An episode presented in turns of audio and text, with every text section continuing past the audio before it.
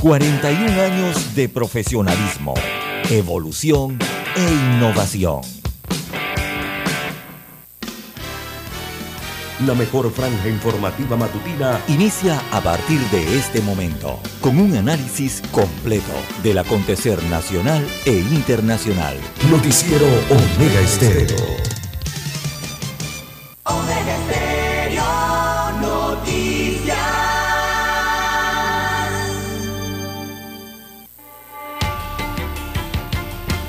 A continuación, los titulares, con los hechos que son noticias hoy.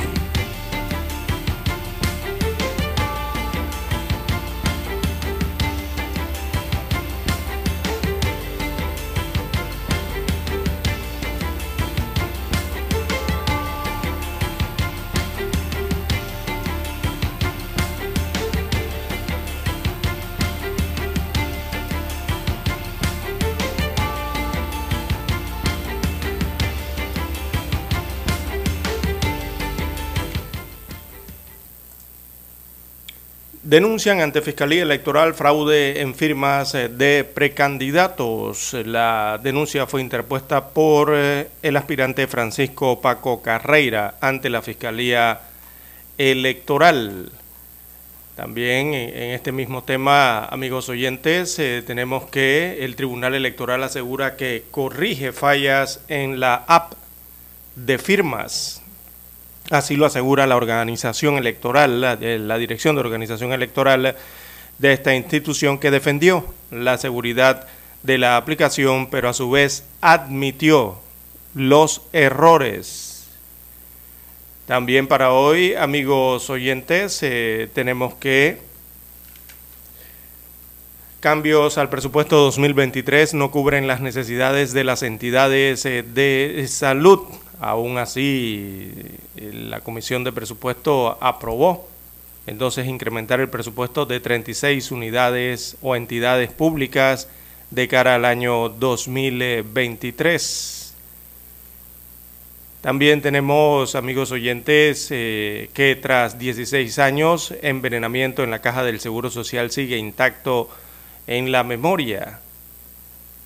También eh, para hoy en más titulares, eh, tenemos que precandidato presidencial eh, Roberto Ruiz Díaz renunció a su aspiración a la precandidatura presidencial por la libre postulación. Lo oficializó en el Tribunal Electoral.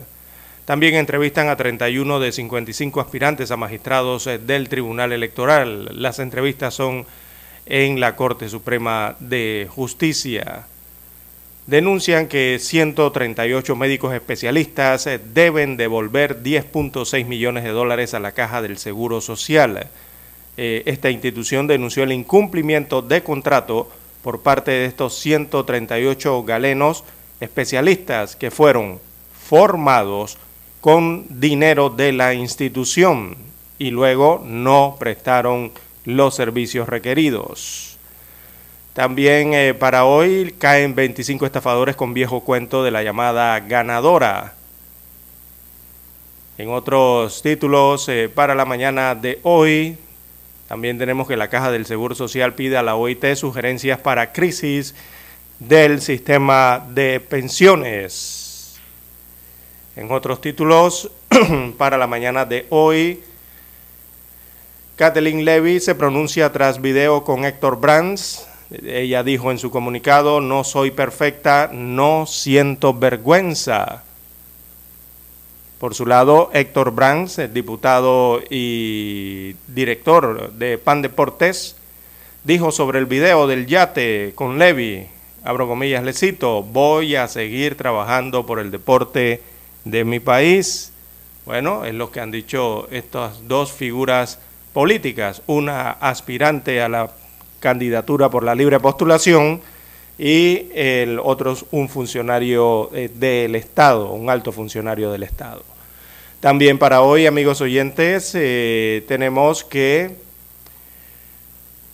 en otros títulos eh, a nivel internacional, Francia vive jornada de huelga en reclamo por alzas salariales si no bloqueamos, no nos escuchan, dicen los franceses.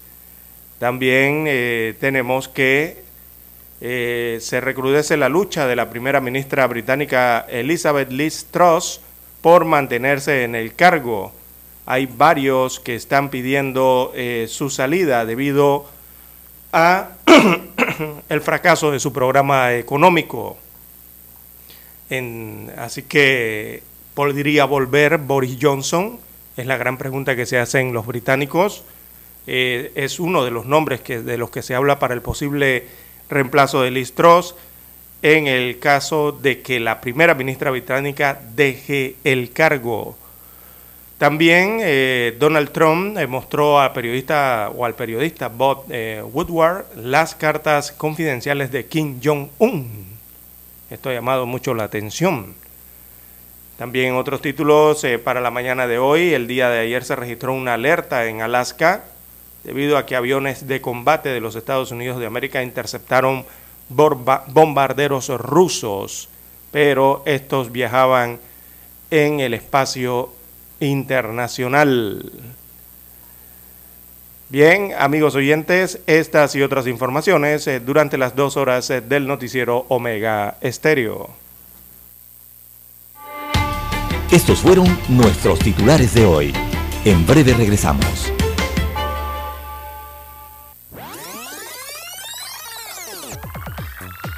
Omega Stereo tiene una nueva app. Descárgala en Play Store y App Store totalmente gratis. Escucha Omega Stereo las 24 horas donde estés con nuestra nueva app.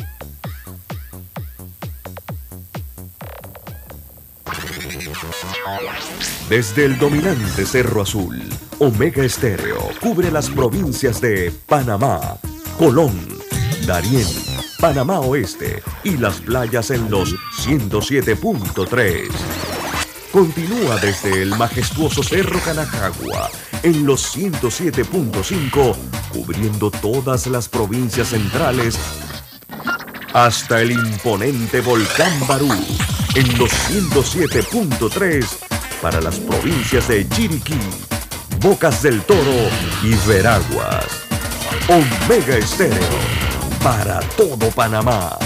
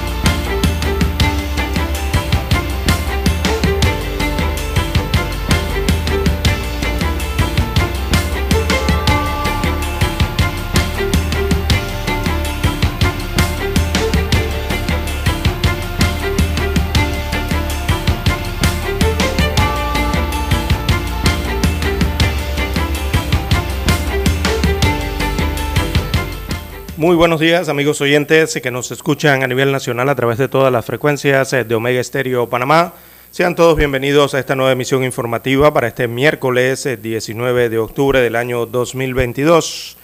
En el control maestro nos acompaña Daniel Araúz, en el estudio 1 de noticias, este es su servidor César Lara, también en la compañía, desde la unidad remota de... Luis Lucho Barrios, tengan todos muy buenos días. Así es, amigos oyentes, todos juntos para llevarles adelante estas dos horas informativas con las noticias locales, internacionales, sus respectivos análisis y comentarios. Agradeciendo al Todopoderoso por permitirnos otro día más, otra mañana más eh, de vida. Esperando que también ustedes, amigos oyentes, hayan tenido un sueño reparador y se apresten entonces para las labores cotidianas de esta mitad de semana, de este miércoles, miércolitos. Eh, bien, eh, buenos días también a todos los amigos oyentes que nos sintonizan en los 107.3 FM, que cubren eh, la provincia de Darién, también la comarca Gunayala, la provincia de Panamá, la provincia de Colón y la provincia de Panamá Oeste. Igualmente la provincia de Chiriquí, Bocas del Toro y la comarca Nave Buglé, allí en los 107.3. También a los amigos oyentes que nos sintonizan en los 107.5 FM cubrimos el centro de la República de Panamá, provincias centrales, Veraguas, Los Santos, Herrera y Coclé, eh, es cubierto por los 107.5 FM. También a los amigos oyentes que ya nos sintonizan a nivel mundial a través de omegaestereo.com. Buenos días. Los que ya han activado su aplicación de Omega Stereo y nos escuchan a través de su dispositivo móvil o su celular.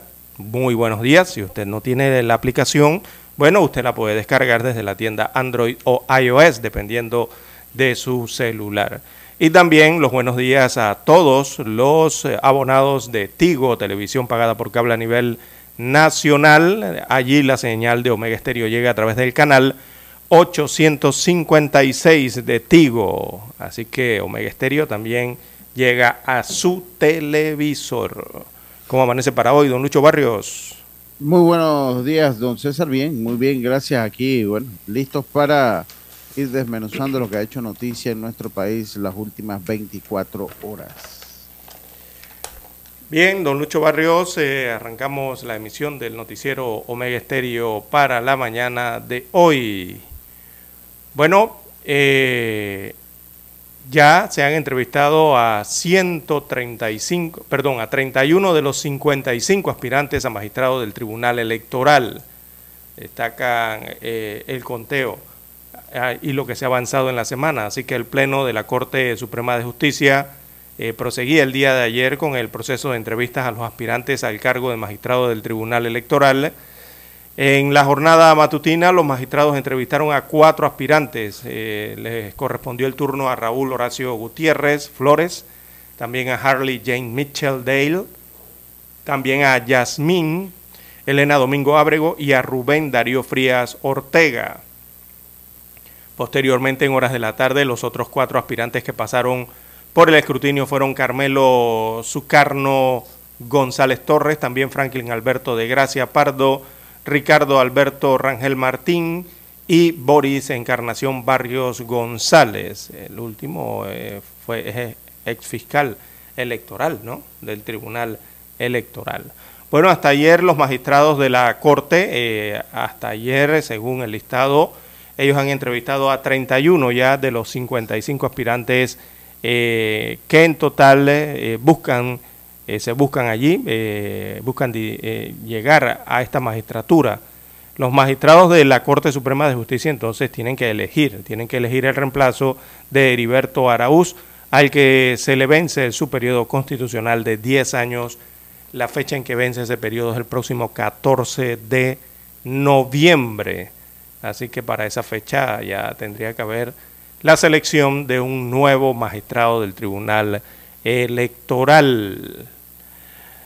Bien, las 5.46 minutos de la mañana, 5.46 minutos eh, de la mañana en todo el territorio nacional. Ese proceso continúa el día de hoy, ¿verdad? Con ocho aspirantes más que van a ser entrevistados. Recordemos que estas, estas entrevistas están siendo eh, públicas a través de una página web y de un canal de YouTube eh, disponible para que los ciudadanos puedan escuchar cómo se desenvuelven estos aspirantes y las preguntas que le hacen los magistrados de la Corte Suprema de Justicia. Bien, hay que hacer la primera pausa y retornamos.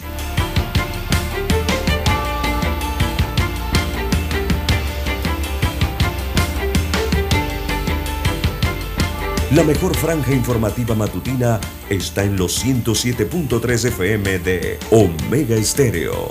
5.30 AM. Noticiero Omega Estéreo. Presenta los hechos nacionales e internacionales más relevantes del día. 7.30 AM. Infoanálisis. Con entrevistas y análisis con los personajes que son noticia.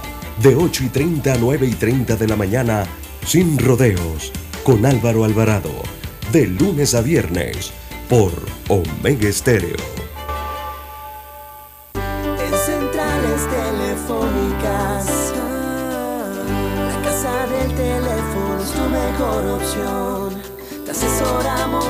Y ofrecemos buena atención.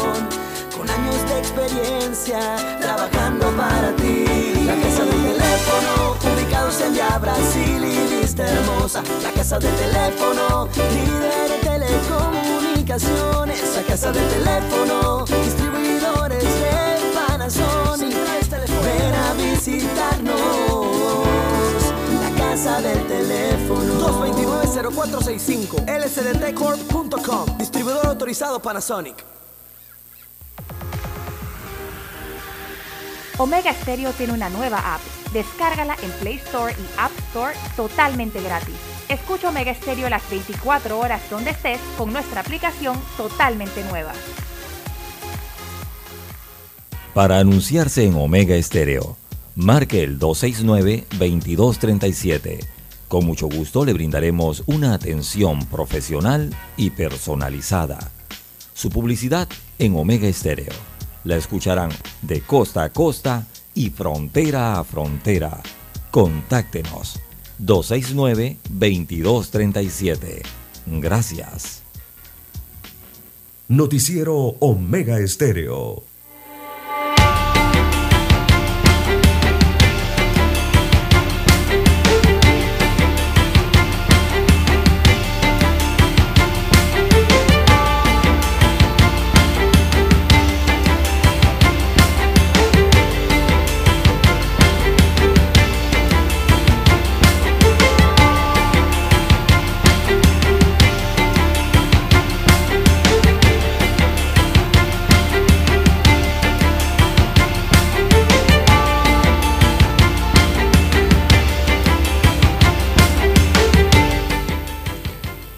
Eh, bien, las 5.50 minutos, 5.50 minutos eh, de la mañana en todo el territorio nacional. Bien, eh, luego del revuelo en redes sociales por las fotografías y el video en los que presuntamente aparecen la precandidata independiente Lan Levy y el director de diputado, perdón, el, el, director de Pandeportes y ex diputado del PRD Héctor Brands, eh, bueno, eh, estos eh, dos políticos conocidos en la República de Panamá emitieron ayer unos comunicados, ¿verdad? tratando de explicar la situación y dando su punto, su argumento respecto a lo que les estaba ocurriendo, con unos videos y unas fotografías tomadas a bordo de una embarcación, a bordo de un yate. La primera que decidió en romper el silencio, dejando en claro que se trata de una situación del pasado y que eh, no siente vergüenza fue la eh, ex diputada Kathleen Levy. Recordemos que Kathleen Levy también es, es aspirante a la eh, candidatura, es precandidatura en este momento, por la libre postulación a la presidencia de la República del país. Así que ella se pronunció tras el video con Héctor Brands, básicamente en su comunicado extraigo lo principal, ella dice que no es perfecta, y que no siente vergüenza eh, ante lo que ha ocurrido. Eh, abro comillas, le cito a su comunicado, pensé mucho si pronunciarme o no, pero soy una mujer valiente y no pienso quedarme callada. Lo hago porque sé que no soy la primera y lamentablemente no seré la última mujer en sufrir violación a la intimidad, expresó la exdiputada del Partido Panameñista, eh, que según imágenes que recurrieron en las redes sociales ayer, aparece mostrando eh, su figura en vestidor de baño, en traje de baño, al lado de eh, el director de Pan Deportes. Bueno, eh, Levy y Brand supuestamente fueron, se entiende, a relajarse en un yate en alta mar, pero aparentemente alguien que se encontraba con ellos a bordo de la embarcación los grabó y también les tomó fotografías en medio de la velada, ¿no? donde según las imágenes hasta un beso salió a relucir entre ambos. Eh, sigo señalando aquí el comunicado de Levi, abro comillas, le cito, sé que soy una figura pública y que estoy expuesta a este tipo de situaciones, eh, pero puedo decir con orgullo que no soy perfecta y quienes me atacan lo hacen con mi vida privada, que además de ser eh, contenido pasado, no causa repercusiones al país Estoy enfocada en transformar a Panamá, luchar, levantar mi voz por los que no pueden y no permitiré que este tipo de ataques me hagan bajar la cabeza. No siento vergüenza. Esa la dejo para los que violaron mi privacidad. Agradezco a mi familia y a mi equipo y a todas las personas que me apoyan eh, que saben cuál es mi norte y me impulsan a seguir adelante con la frente en alto. La política es muy dura y te muestra caminos muy complejos. Seguiré adelante con quienes deseen sumar y no restar. Reza el resto del comunicado de la exdiputada respecto a esta serie de videos y fotografías aparecidas en las redes eh, sociales.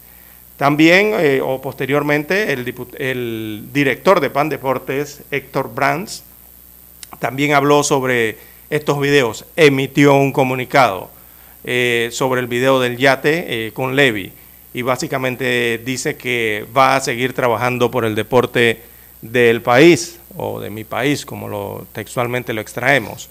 Eh, él piensa que es lamentable ¿no? que usen su vida privada para sacar rédito político. Esto de acuerdo al actual director de PAN Deportes, que también reaccionó ante las fotos y videos donde presuntamente aparece disfrutando en un yate al lado de la precandidata independiente a la presidencia, Kathleen o Kathleen Levy. Abro comillas, le cito al director de PAN Deportes en su comunicado, como dirigente político y funcionario público acepto el escrutinio público. Sin embargo, no comparto la violación a la intimidad y menos para desprestigiar a las personas. Es lamentable que usen la vida privada para sacar rédito político. Voy a seguir trabajando por el deporte y por mi país con la convicción que me caracteriza, dejando mi vida personal eh, en el ámbito privado. Cierro comillas. Eh, fue lo que dijo un comunicado algo más escueto de director de Pan Deportes eh, respecto a estos videos y estas fotografías que han circulado y se viralizaron en las redes sociales. Bien, las 5.55 minutos de la mañana en todo el territorio nacional. Bueno, ante esta situación, don Lucho Barrios, ante esta situación, bueno, si quiere comentar primero, arranque usted. No, yo, yo solo le iba a decir que si pusiéramos la mitad de atención a las cosas que verdaderamente importan, como lo hemos hecho con el video, pues otro gallo cantaría en el país. Yo, eh, entendiendo que ambos son figuras públicas y, que esto pues es parte de serlo, yo sí me he mantenido, o, en mi manera de pensarlo, me he mantenido muy ajeno al tema del video ajeno al tema del video, eh, eh, porque pues no siento que sea un tema que aporte al país. no creo que sea un tema que aporte al país. Creo que hay temas más importantes que... obviamente es un video que causa mucho morbo. Y cuando causa morbo, eh, da la exposición, el rating, como decimos nosotros. Pero por lo menos para mí, yo he preferido pues mantenerme por lo menos alejado de lo que es, el video, porque honestamente siento que no es un tema de eh, actualidad nacional, de importancia nacional, eh, eh, el video de estas dos personas. es, que hasta el momento no puede ir más allá el tema, don Lucho Barrios. ¿Y por qué? la pregunta es sencilla, o la respuesta es sencilla. Hasta esta hora, o hasta el día de hoy, Levy o Brands han anunciado, han interpuesto alguna denuncia o demanda por lo que supuestamente les ha sucedido con los videos y las imágenes fotográficas captadas a bordo de ese yate? Bueno, hasta el momento ninguno de los dos no, no ha presentado absolutamente nada. Y si no presentan eso, entonces aquí no puede haber investigación que ellos soliciten como afectados o como víctimas, sea por parte de Levi o sea por parte de Bran. Entonces hay muy poco, digamos, que, mm, eh, que hacer o, también que decir, ¿no? Eh, sobre este tema. Ya en, el caso de este yate, eh, Lastimosamente eso se convirtió en un escándalo público, eh, es así, ha ocurrido de esa forma.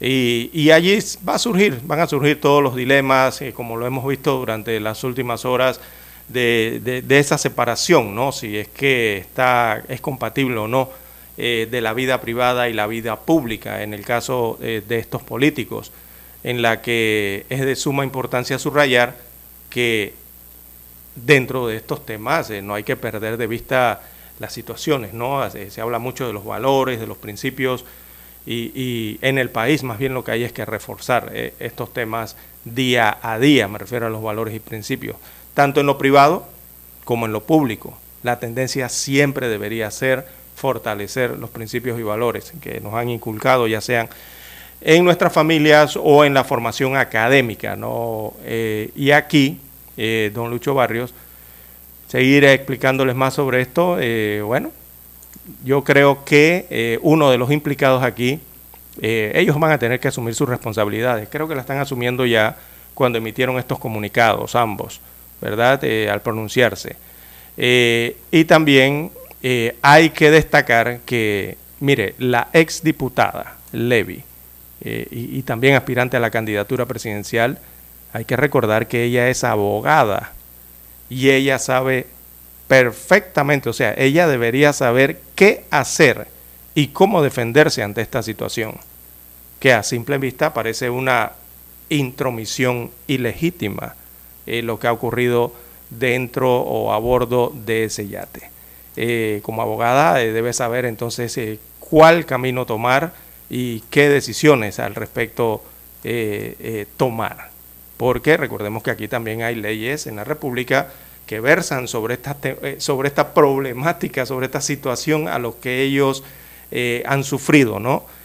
durante estas últimas horas. Tienen dos opciones, o lo denuncian y siguen el proceso, o simplemente no lo denuncian y todo queda como un simple escándalo público. Son las dos opciones que para mí yo veo aquí en esta eh, en estos videos y en estas fotografías que han hecho, eh, se han viralizado en las redes sociales y que han movido también la opinión pública. Número uno, por tratarse de dos figuras públicas, ¿no? Bien, las 5.59, 5.59 minutos eh, de la mañana en todo el territorio nacional. Bien, las seis en punto, tenemos que escuchar las notas del himno nacional. Adelante, don Dani.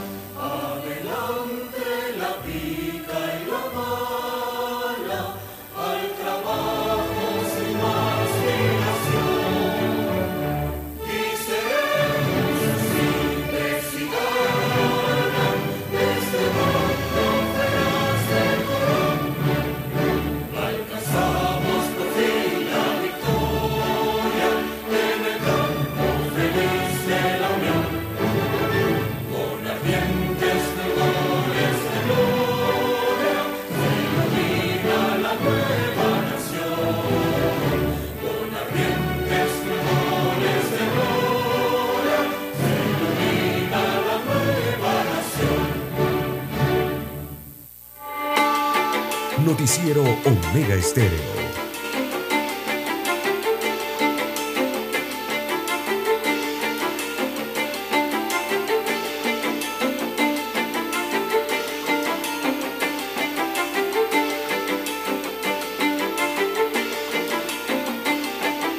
Seis, tres minutos, seis, tres minutos, Fiscalía Electoral investigará posibles irregularidades. El Tribunal Electoral reconoce unas 1.019 firmas fraudulentas que favorecen a 53 precandidatos, por lo que remitirán una denuncia a la Fiscalía Electoral para que se indague si hubo dolo luego de las denuncias públicas y ante los entes formales surgidas por la presunta comisión de irregularidades en el proceso de recolección de firmas por los precandidatos de libre postulación a diversos puestos de elección popular, la Fiscalía General eh, anunció ayer que comenzará una investigación sobre ese caso.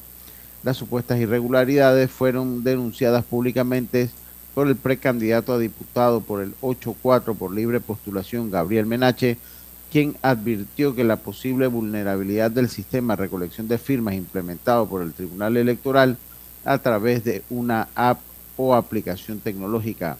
Según Menache, solo con una fotografía tomada al padrón electoral, la aplicación reconoce como válida la firma de respaldo de cualquier persona que esté en este padrón sin que esté presente físicamente al momento de iniciar el proceso de inscripción por, por persona. La exdiputada Ana Matilde Gómez también había comunicado al Tribunal Electoral la vulnerabilidad del sistema luego de que un precandidato acudiera a su residencia y le explicara que a pesar de que su rostro, a pesar de que el rostro de la persona no estaba enfrente de la cámara del celular, simplemente ingresando el número de cédula al sistema lo dejaría avanzar. Esto me alarmó y llamé a uno de los magistrados, magistrados del Tribunal Electoral y hablando con ellos, que son quienes pusieron a disposición de los ciudadanos ese sistema, les explicamos y les hicimos el proceso hasta el final y se les demostró que era vulnerable. Luego nos dijeron que eso inmediatamente se iba a corregir y que el sistema se iba a reiniciar solo y que eso estaría superado, indicó. Eh, por su parte, la Fiscalía pedirá aplicar sanciones en tal sentido. En un comunicado, la Fiscalía General Electoral informó que su decisión de iniciar estas pesquisas se dan en virtud de las denuncias personales por medio tradicional y redes sociales con relación a la posible defraudación de la captación por vía digital de los apoyos ciudadanos a los precandidatos de libre postulación. Destaca la entidad que a cargo del fiscal electoral Dilio Arcia que la investigación está destinada al esclarecimiento de los hechos denunciados y se solicitará se apliquen las sanciones respectivas que corresponden. Y el Tribunal Electoral eh, anunció que permitirá a la Fiscalía Electoral una denuncia para que se investigue si hubo dolo por parte de los 53 candidatos de libre postulación tras detectar 1.019 videos para la recolección de aval de apoyo que no se puede comprobar la legitimidad de la firma. Miren, si un precandidato eh, hace trampa antes de ganar cualquier eh, posición de eh, elección popular, miren, ya usted sabe por dónde viene este candidato. O sea, si él hace trampa en lo más básico que es recoger una firma, pues imagínese lo que va a hacer cuando llegue allí. Eso por un lado. Y por el otro lado, por el otro lado, yo creo que la sanción eh, eh, eh, debe ser ejemplar y esto debe, debe pues habría que ver qué es lo que dice el código electoral.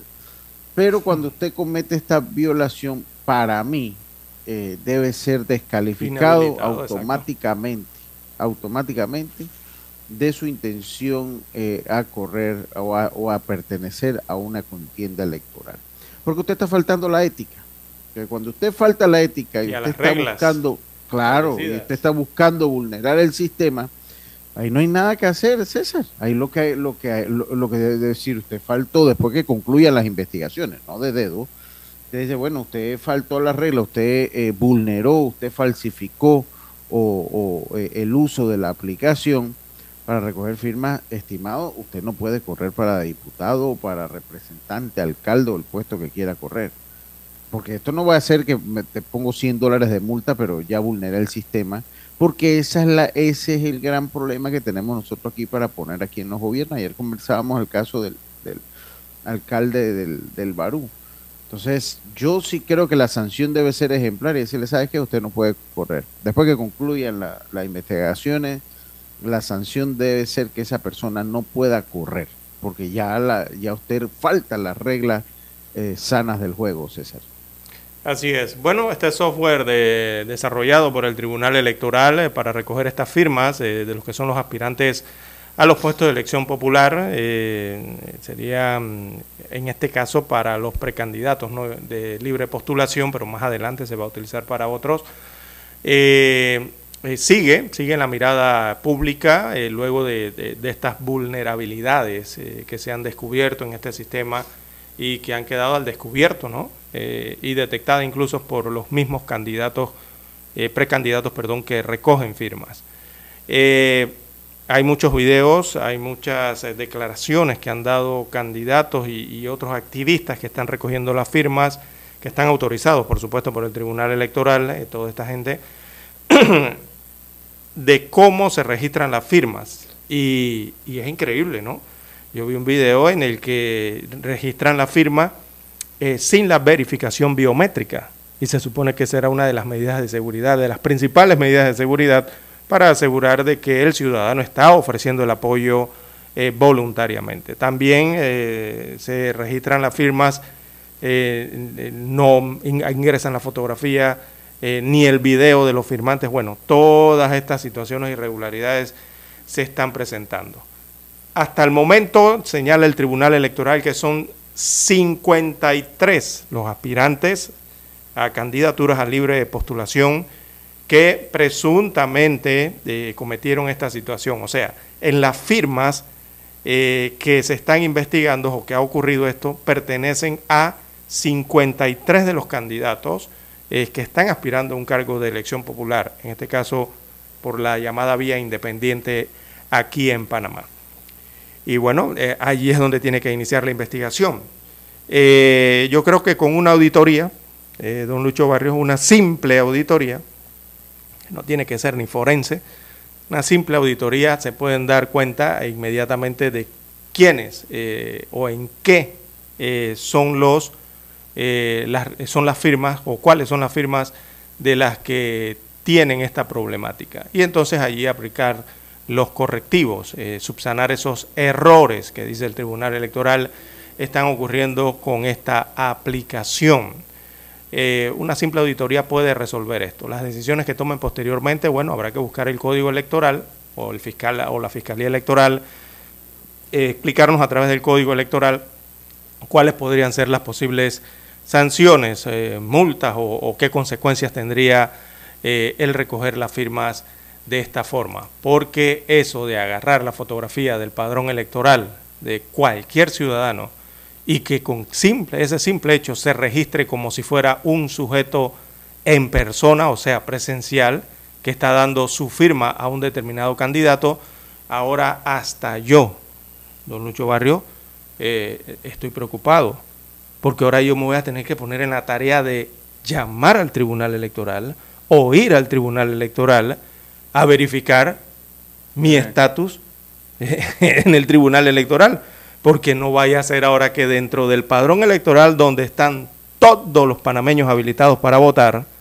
eh, resulte que me hayan agarrado mi foto, pues, un ejemplo, y con ella me hayan inscrito o le hayan dado el apoyo a, X partido, eh, eh, a X candidato eh, de aspiración por la libre vía cuando yo jamás lo he hecho tampoco. Nunca le no, no, no he decidido darle el apoyo a ninguno todavía. Entonces eh, uno queda preocupado, ¿no? Sobre todo del estatus en que queda eh, su cédula o su nombre dentro del Tribunal Electoral. Y así estarán todos los ciudadanos, ¿verdad? Electores de este país, porque no saben si a alguno le habrá ocurrido esta situación o alguno entró dentro de esas eh, cantidad de firmas y no lo sabe. La única forma de saberlo es ir al tribunal electoral y preguntar, pedir cómo es el estatus de uno allí, qué, yo, estoy inscrito, dónde estoy, dónde está, y cuál es mi, mi condición aquí en el tribunal electoral. Entonces, eso es preocupante, ¿no? Hasta ayer el 42%, o sea, 252.086 de la totalidad de las firmas para todos los cargos eh, se han realizado por vía apps, o sea, vía la aplicación. El 40% ha llegado por allí. Y el 43% a través de los centros de atención al usuario. Esos son los denominados CAU, ¿verdad? Son estos kiosquitos electrónicos que hay en algunos supermercados, en las terminales de transporte y en algunos centros comerciales. Así que en el caso de los presidenciables, las rúbricas a través de la aplicación son 32.8%, o sea, 54.267, y por el cabo el 43.9%, es decir, 72.611 firmas. Respecto a los diputados, eh, los diputados, eh, la recolección por app, eh, allí sí es mayor al 46.7%. Hay más recolección de firmas para aspirar por la libre postulación en el cargo de diputado que aspirar entonces eh, por la de presidenciables. Bueno, el Tribunal Electoral eh, es el que desarrolló esta app, tienen que dar las explicaciones, tienen que hacer las correcciones. Eh, la propia institución fue la que desarrolló esta aplicación. Esto no lo compraron a ningún proveedor. y bueno, según el Tribunal Electoral, esa cumple con las normas exigidas, pero a la vez revelan que tras la revisión, se determinó que en 1019 videos no se podían comprobar la legitimidad de las firmas y las mismas también fueron anuladas conforme a los que establecen las propias reglas del juego. Bien, las 6:14 minutos de la mañana en todo el territorio nacional. Hacemos la pausa y retornamos.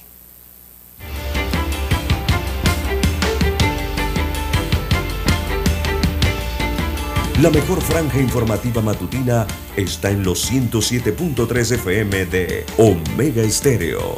5.30 AM. Noticiero Omega Estéreo. Presenta los hechos nacionales e internacionales más relevantes del día. 7.30 AM. Infoanálisis. Con entrevistas y análisis con los personajes que son noticia. De 8 y 30 a 9 y 30 de la mañana. Sin rodeos. Con Álvaro Alvarado. De lunes a viernes por Omega Estéreo.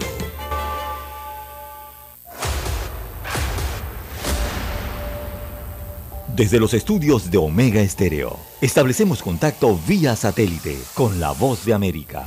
Desde Washington, presentamos el reportaje internacional.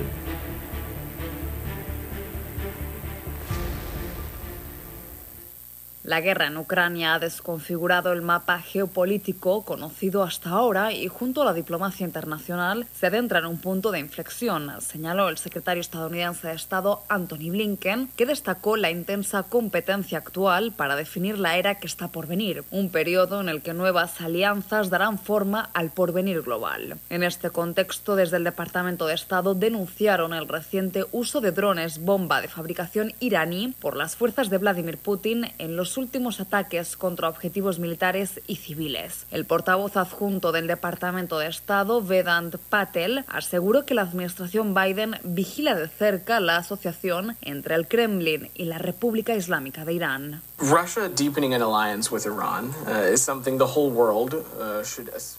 La profundización de Rusia en una alianza con Irán es algo a lo que todo el mundo debería, especialmente aquellos de la región y en todo el mundo, francamente prestar mucha atención. Esto es algo que continuamos monitoreando de cerca y además estamos en estrecho contacto con nuestros aliados y socios, incluidos los de las Naciones Unidas, para abordar la peligrosa proliferación de armas de Irán a Rusia.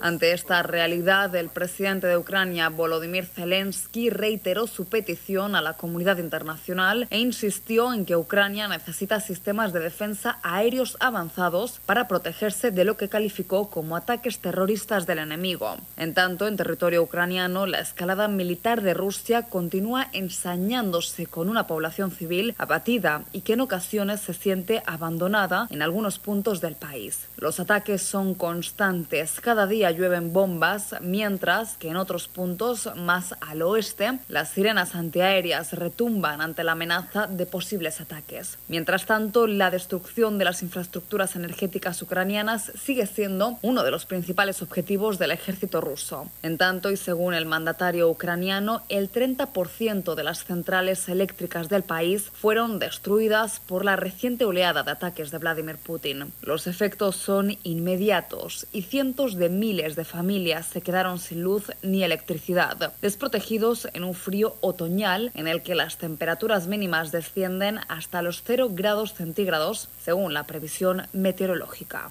Judith Martín Rodríguez, Voz de América. Escucharon vía satélite desde Washington el reportaje internacional. Noticiero Omega Estéreo.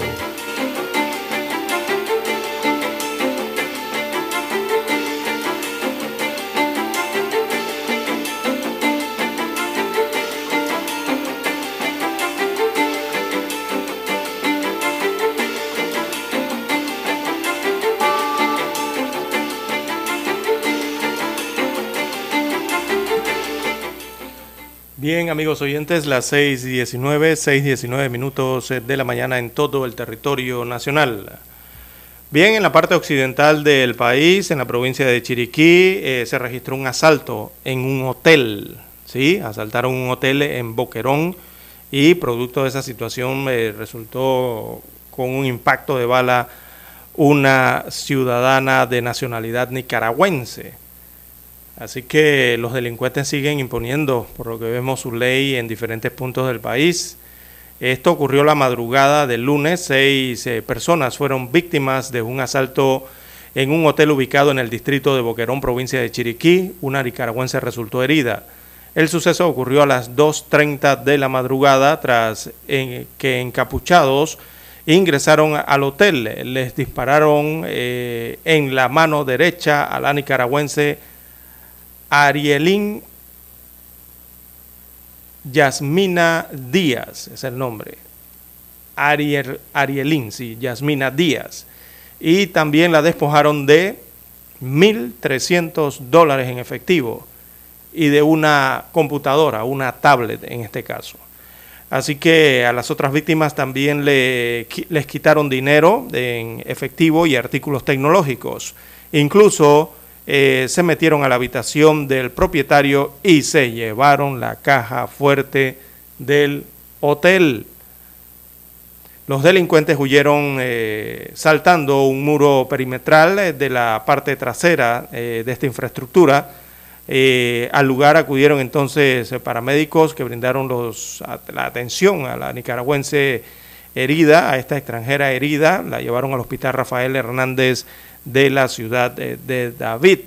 Así que hasta el mes de septiembre se habían reportado 4.194 robos a nivel nacional, de, los cuales 287, según el cuadro, eh, se cometieron en la provincia de Chiriquí, de la, la provincia más occidental del país. Así que Continúa la situación eh, con la inseguridad en varios puntos eh, de la República de Panamá. estos maleantes entonces le dispararon a esta extranjera durante un robo a un hotel en Boquerón. También don Lucho Barrios llama la atención eh, la otra la otra situación que se está presentando, sobre todo con el hurto a los cajeros automáticos. Eh, que tienen los bancos en distintos puntos de eh, o en distintas circunscripciones del país. Eh, ya van varios. Ayer hurtaron dos cajeros automáticos, pero estos se suman a otra cantidad que han padecido de instituciones financieras que han sufrido de la misma situación. Unidades policiales a través de una alerta ciudadana al 104 lograron frustrar el día de ayer en horas de, de la madrugada dos intentos de hurtos en cajeros automáticos del Banco Nacional. En el primer caso se capturó a tres sujetos eh, que en forma inusual estaban en las instalaciones del Instituto Panameño de Habilitación Especial. Ello queda allí, eh, eh, este instituto queda en el corregimiento de Betania, donde hay un cajero automático del Banco Nacional ubicado allí. Los asaltantes lograron cortar, por lo menos lograron cortar los cables afectando el sistema de alarma y comunicación del cajero. Por otra parte, se alertó mediante una llamada telefónica a la Policía Nacional en la zona comarcal sobre la presencia de un grupo de hombres en un techo de la cooperativa de ahorro y crédito del educador chiricano, ubicada en San Félix, en la provincia de Chiriquí, ahí en el distrito de San Félix, parte donde está ubicada la comarca Nave Buglé. Así que allí la Policía Nacional logró aprender a los implicados en este hecho e impidieron el hurto del cajero que hay en esa cooperativa en la provincia de Chiriquí. Bueno, eh, se han confirmado estas situaciones, estos dos hechos, y la importancia que hay que destacar aquí es la de denunciar de manera oportuna las acciones delictivas. Estos lograron atraparlos porque hubo denuncia ciudadana. Llamaron al número 104 los ciudadanos que vieron actitudes sospechosas o observaron que estaban eh, vandalizando o tratando de hurtar estas infraestructuras eh, bancarias de los cajeros automáticos e inmediatamente pudo la policía eh, llegar y eh, frustrar ese intento de hurto a estos cajeros en la provincia de Panamá y también en la provincia de Chiriquí. Es lo que hemos señalado, Lucho Barrios. Viene el último trimestre del año, va a haber un poco más de circulación de dinero en el país, entonces hay que cuidarse primero que nada, los ciudadanos tienen que cuidarse, eh, tratar de formar su especie de anillo ¿no? de seguridad eh, con medidas preventivas, estar, eh, como decimos en buen panameño, ojo, ojo o mosca, ¿verdad? Cuando uno está en la vía pública, uno sale a la calle, eso de estar contando dinero en la calle, salir con muchas prendas, todas esas situaciones llaman a los amigos de, de lo ajeno, sobre todo en esta época, don Lucho Barrios. Sí, y a eso se suma a eso se suma que eh, cayeron 25 estafadores, no es que le digo, con, viejo, con el viejo cuento la llamada ganadora. La operación Oceans que se realizó en la provincia de Herrera, Panamá Este, Chiriquí, Panamá, logró la aprehensión de 25 de 28 personas, entre ellas 8 mujeres vinculadas a estafas por 77 mil dólares. La fiscal Sadira Ashby indicó que esta investigación tiene su origen desde los años 2020 2021, 2022 y los sujetos contactaban a las víctimas presuntamente de parte de empresas telefónicas para indicarles que sabían que habían sido premiados, pero al hacer efectivos sus regalos debían desembolsar cierta cantidad de dinero correspondiente a un pago de impuestos. Otra de las formas que operaba era a través de las redes sociales bajo cuentas falsas donde eh, ofrecían ventas de celulares y otros artículos y cuando las víctimas los contactaban les pedían que realizaran la transferencia para surtir el pago de la compra, sin embargo no se hacía efectiva la entrega.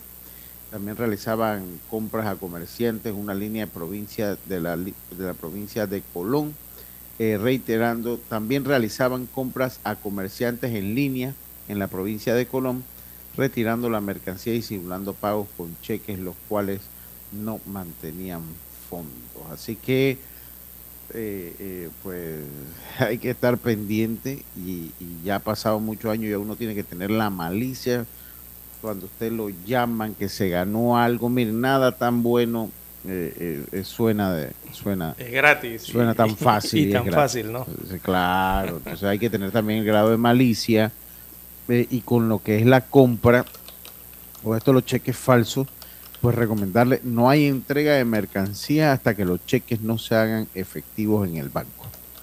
Porque hay muchos casos, César, de personas que le compran y son chequeras robadas. Entonces cuando se deposita el cheque de otro banco en su cuenta, él demora dos días, un día y medio en acreditarse y usted entrega la mercancía y de repente le rebotan el cheque porque era un cheque robado porque era un cheque eh, eh, que no tenía la firma. Entonces, usted tiene que tener cuidado, tenga usted cuidado con eso. Si vende algo y tiene trans y hace una transacción y le dicen, le estoy haciendo el depósito en cheque, bueno, usted entonces diga, yo le entrego la mercancía una vez el cheque haya compensado. no haya compensado, porque sí se está dando mucho esto. Igual si lo llaman, todas las empresas telefónicas y las empresas tienen eh, anuncios activos de sus promociones a través de red y las formas que son premiadas. Averigüe primero, no desembolse dinero, ni desembolse ni compre tarjetas de celular, sencillamente eh, eh, pues haga caso omiso eh, porque estos fascinerosos operan desde diferentes puntos y con diferentes intenciones. Así es, don Luis Barrio, es que simplemente hay que hacerse la pregunta. Usted simplemente hágase la pregunta, ¿realmente soy ganador de un sorteo? Si usted sabe que usted no ha participado en ningún concurso, que sus datos no se los ha entregado a nadie para ninguna tómbola, ni para rifa, ni para nada, don Lucho Barrios, y que de repente usted recibe una llamada y le digan que se ganó 25 mil dólares, no sé, 100 mil o lo que sea, un carro, una casa, lo que sea, eh, usted lo primero que se tiene que preguntar es si en realidad usted es ganador de ese sorteo o si usted participó. Eh, y de allí ya, eh, como usted bien señala, tener la malicia, ¿no? Tener la malicia de esa llamada, de esas cartas que llegan, esos emails que llegan, mensajes electrónicos provenientes de donde sea, de un sorteo, de una lotería, de una tómbola, de un concurso al que usted jamás eh, se ha inscrito o de alguna institución, algún comercio, algún centro comercial o lo que sea, donde usted jamás ha visitado, o sea, usted no ha ido allí. Entonces, hay que ser malicioso con eso, ¿no? Para no caer en este tipo de estafas. Bien, amigos oyentes, las 6, 29 minutos de la mañana, hacemos la pausa, escuchamos los periódicos. Para anunciarse en Omega Estéreo, marque el 269-2237. Con mucho gusto le brindaremos una atención profesional y personalizada. Su publicidad en Omega Estéreo. La escucharán de costa a costa y frontera a frontera. Contáctenos 269-2237. Gracias. 730 AM Infoanálisis, con entrevistas y análisis con los personajes que son noticia. La mejor franja informativa matutina está en los 107.3 FM de Omega Estéreo, cadena nacional. Desde los estudios de Omega Estéreo, establecemos contacto vía satélite con la voz de América. Desde Washington, presentamos el reportaje internacional.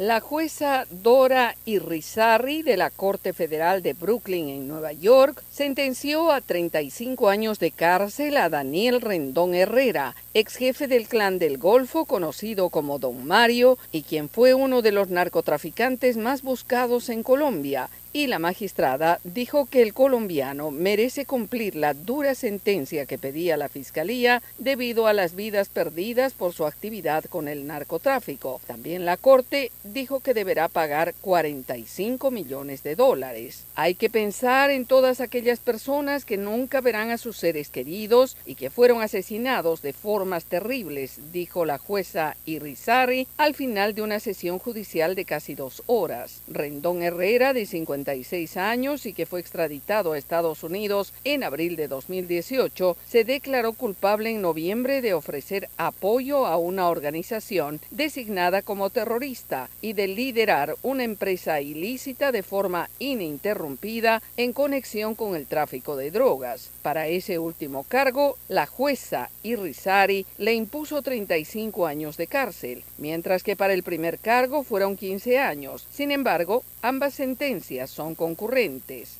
Según las autoridades estadounidenses, Rendón Herrera fue líder en la década de 1990 de las Autodefensas Unidas de Colombia, que en 2001 fueron designadas por Estados Unidos como organización terrorista y que imponía impuestos en cocaína que se traficaba a través de zonas controladas y actuaba con violencia, llevando a cabo asesinatos y secuestros. Según la Fiscalía, cuando en 2006 muchos miembros de la organización la abandonaron como parte de un proceso de paz, Rendón Herrera rediseñó el grupo y lo convirtió en los urabeños, también conocidos como el clan Úsuga o el clan del Golfo. Yoconda Tapia, Voz de América, Washington. Escucharon vía satélite desde Washington el reportaje internacional. Noticiero Omega Estéreo. Las noticias impresas en tinta sobre papel. Con ustedes. Escuchando el periódico. Los titulares de las primeras planas de los diarios estándares de circulación en Panamá.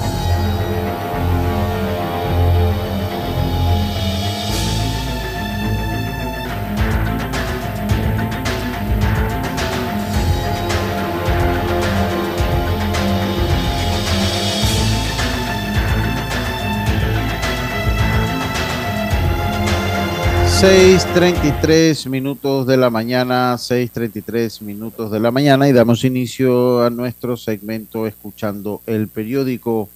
Y como de costumbre empezamos con los titulares que nos tiene para hoy la decana de Panamá, la estrella eh, de eh, para hoy 19 de octubre de 2022. Dice, irregularidades en la recolección de firmas llegan a la Fiscalía Electoral. El Tribunal Electoral informó que presentó una denuncia ante la Fiscalía Electoral contra los candidatos a quienes se le detectaron irregularidades en la recolección de firmas a través de la app. La Fiscalía Electoral dijo que empezó la investigación para aclarar los hechos denunciados. Y pues la, eh, la fotografía de Osman Valdés, director de organización electoral, dice, la semana pasada varios precandidatos indicaron que había fallas en el sistema. Se hizo la prueba y efectivamente se validaron firmas de manera irregular. Bueno, si se validaron estas firmas de manera irregular, hay que aplicar lo que dice la ley electoral cuando se falta eh, pues a la misma. En Planeta el reto de aplicar la ley que protege los 770 kilómetros cuadrados de los arrecifes de coral. Esto en la página 6b. Mientras que en cine, la encarnación de Pinocho en la mano de Guillermo de el Toro. Guillermo del Toro. La investigación agropecuaria con escasos fondos.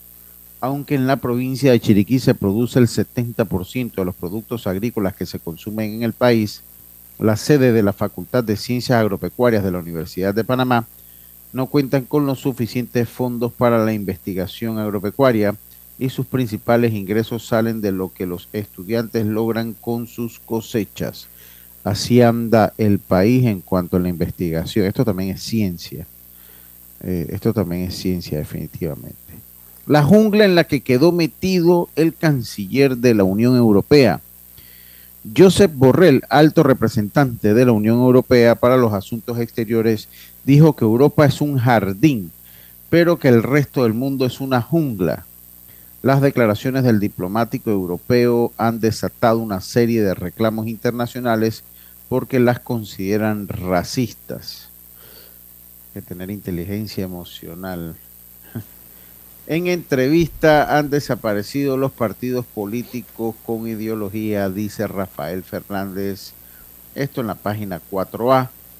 Mientras que en los deportes, los dos Lionel y el sueño de levantar por primera vez la Copa Mundial.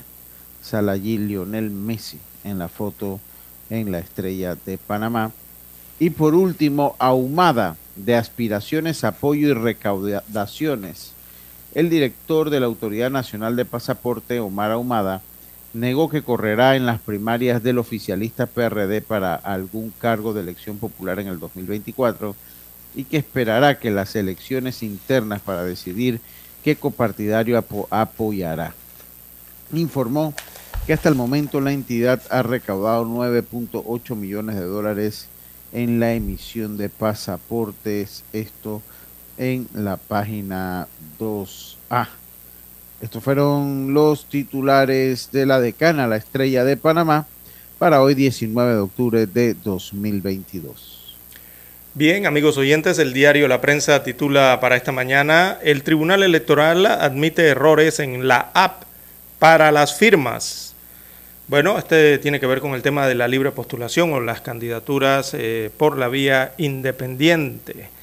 Eh, destaca la información del diario La Prensa que después de las eh, múltiples denuncias de aspirantes a un cargo por la libre postulación que señalaron vulnerabilidades en la aplicación para recolectar las firmas, el Tribunal Electoral admitió que sí hubo irregularidades pero que corrigieron de inmediato. Destaca la información que así lo informó ayer martes Osman Valdés, él es el director de organización electoral del Tribunal Electoral, quien de paso manifestó que descartaron 1.019 casos que implican a 53 eh, precandidatos tras auditorías que hicieron el pasado 11 de octubre, fecha en la que se actualizó el apps, o sea, se le dio reinicio. Así que el director de organización electoral dijo que identificaron estos 1.019 casos de firmas que se registraron sin foto ni video. La Fiscalía Electoral eh, también por su parte investigará esta situación, destaca el diario La Prensa como principal titular. Veamos, eh, recomendaciones del legislativo no impacta a la salud. Bueno, el Ministerio de Salud, la Caja del Seguro Social y el Instituto Oncológico Nacional son algunas de las entidades menos favorecidas con los ajustes que al presupuesto general del Estado para el año 2023 eh, recomendó la Comisión de Presupuesto de la Asamblea Nacional.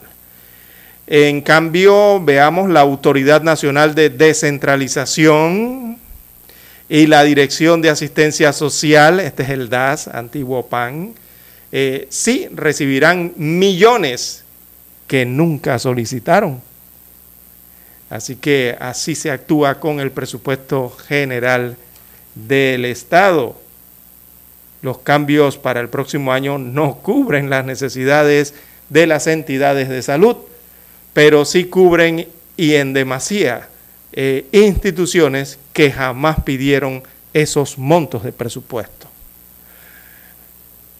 Bien, en más títulos eh, para la mañana de hoy tenemos las secuelas de un envenenamiento masivo. Eh, es un tema que habla de la seguridad social luego de 16 años del envenenamiento masivo con fármacos de la Caja del Seguro Social contaminados con dietilenglicol.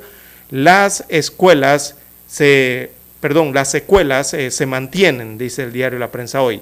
Datos eh, del Comité de Familiares de Víctimas por el Derecho a la Salud y la Vida indican que cada año mueren entre 20 a 25 personas de las que en el año 2006 consumieron las medicinas. Este es el caso del dietilenglicol. También para hoy la prensa titula 13% de las sociedades en registro de beneficiario final. Esto tiene que ver con eh, la, prevención y los activos de lavado. Que cerca del 13% de las personas jurídicas eh, de las 291 mil que se encuentran activas han iniciado el proceso de carga eh, de la información en el registro único de beneficiarios finales, de acuerdo con la Superintendencia de Sujetos No Financieros, según ha dado a conocer esta estadística. Bien, Sojomol, la tercera es la vencida para Cecilio Sedalice, destaca hoy el diario La Prensa. Dice que la Corte Suprema de Justicia aceptó un incidente de recusación presentado por el procurador de la Administración Rigoberto González contra Cecilio Sedalice en el caso del fideicomiso de Sojomol. Antes, González intentó apartar al magistrado en dos ocasiones y no lo pudo. También para hoy la prensa, veamos rápidamente en panorama, eh, nuevo hospital del niño registra pocos avances, eh, según las gráficas que se muestran hoy en el rotativo. También en los deportes, eh, botes de dragón listos para tomarse Amador, una actividad bien interesante que se realiza anualmente y que cada año crece más en este deporte. En economía, 169 millones de dólares en subsidios para el combustible destacan las estadísticas económicas. También aparece la sección Vivir Más en el diario La Prensa para la mañana de hoy. Desarrollan el reportaje una pieza sobre la volatilidad de las emociones. Veamos la fotografía principal, la gráfica del diario La Prensa. Bueno, es captado eh, la fachada del Hospital Panamá Solidario. La titulan o le ponen de pie de foto una etapa, fin de una etapa de la pandemia, destaca aquí el diario La Prensa. Bueno, el Hospital Panamá Solidario ubicado en Albrook, en Ancón, será desmontado y trasladado para reforzar la atención en la comarca Nave Buglé y el Hospital San Miguel Arcángel. En este hospital de en este, sí, en este hospital del 12 de junio del 2020 al 29 de septiembre del 2022, a lo largo de ese periodo, fueron atendidos 2.181 pacientes positivos por COVID-19, quienes además presentaron diferentes patologías y requirieron hospitalización, según destaca el pie de foto del el diario La Prensa. Así que lo van a desmontar, lo más probable es que una parte del hospital eh, vaya entonces para la comarca Nueva Buglé y otra parte, recordemos que este es un hospital modular, se puede desarmar, es flexible, eh, y la otra parte iría entonces a respaldar al hospital San Miguel Arcángel en San Miguelito como lo habíamos comentado ayer en el noticiero. Bien, son los títulos que presenta hoy en portada el diario La Prensa. Con ellos concluimos la lectura de los principales titulares de los diarios estándares de circulación nacional. Hasta aquí. Escuchando el periódico. Las noticias de primera plana, impresas en tinta sobre papel.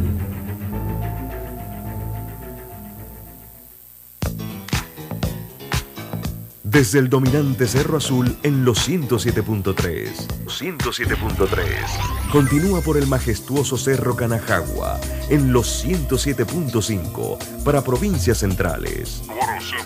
Hasta el imponente Volcán Barú. Volcán Barú. En los 107.3. Transmite Omega Estéreo, cadena nacional simultánea Noticiero Omega Estéreo. Desde los estudios de Omega Estéreo, establecemos contacto vía satélite con la voz de América. Desde Washington, presentamos el reportaje internacional.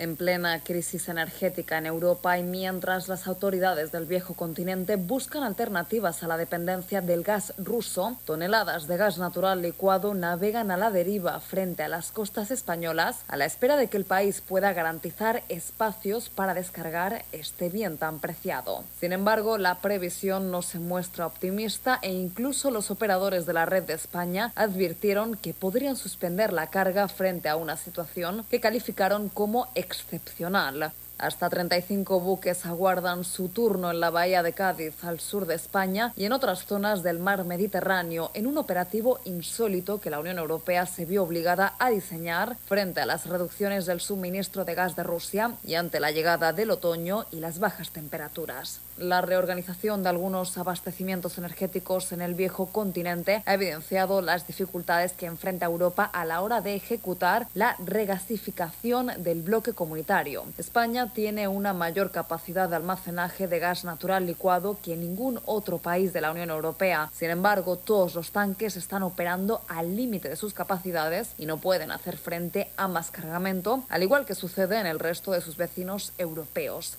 Si la situación no se soluciona a la mayor brevedad posible, los barcos deberían buscar puertos alternativos más allá del territorio europeo para descargar este líquido tan valorado. Mientras resuelven la gestión del gas natural licuado desde Bruselas, la Comisión Europea propone medidas para evitar la competencia entre países y frenar la inflación energética, como por ejemplo establecer un nuevo índice para que este elemento se negocie a un precio más justo. En todo caso, esta regla, conocida como corredor dinámico de precios, será temporal y solo se activará cuando sea necesario. Judith Martín Rodríguez, Voz de América.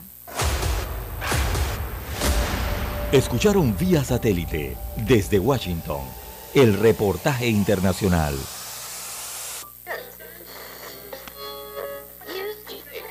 Cuando nadie creía en el FM estéreo, Esta es la nueva generación en radio. Esta es la generación Omega. Construimos el camino que seguirían las demás. Omega Estéreo. 41 años de profesionalismo, evolución e innovación. Problemas de tierra, reclamos por accidentes, despidos injustificados, reclamos de herencias, sucesiones, daños y perjuicios. Todo problema legal civil, penal y laboral, consulte al 6614-1445. Licenciado Juan de Dios Hernández le atiende. 6614-1445. Con atención en Panamá, Panamá Este, Panamá Oeste, Colón, Coclé, Santiago, Herrera y Los Santos. Anote y consulte 6614-1445. Es momento de adentrarnos al mar de la información. Este es el resultado de nuestra navegación por las noticias internacionales más importantes en este momento.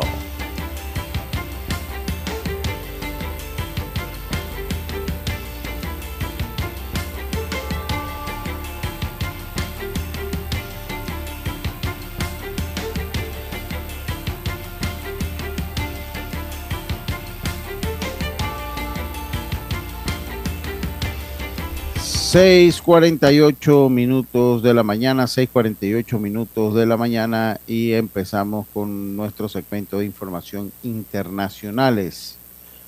Dice que migrantes retornan a Venezuela desde Guatemala por nueva orden de Estados Unidos.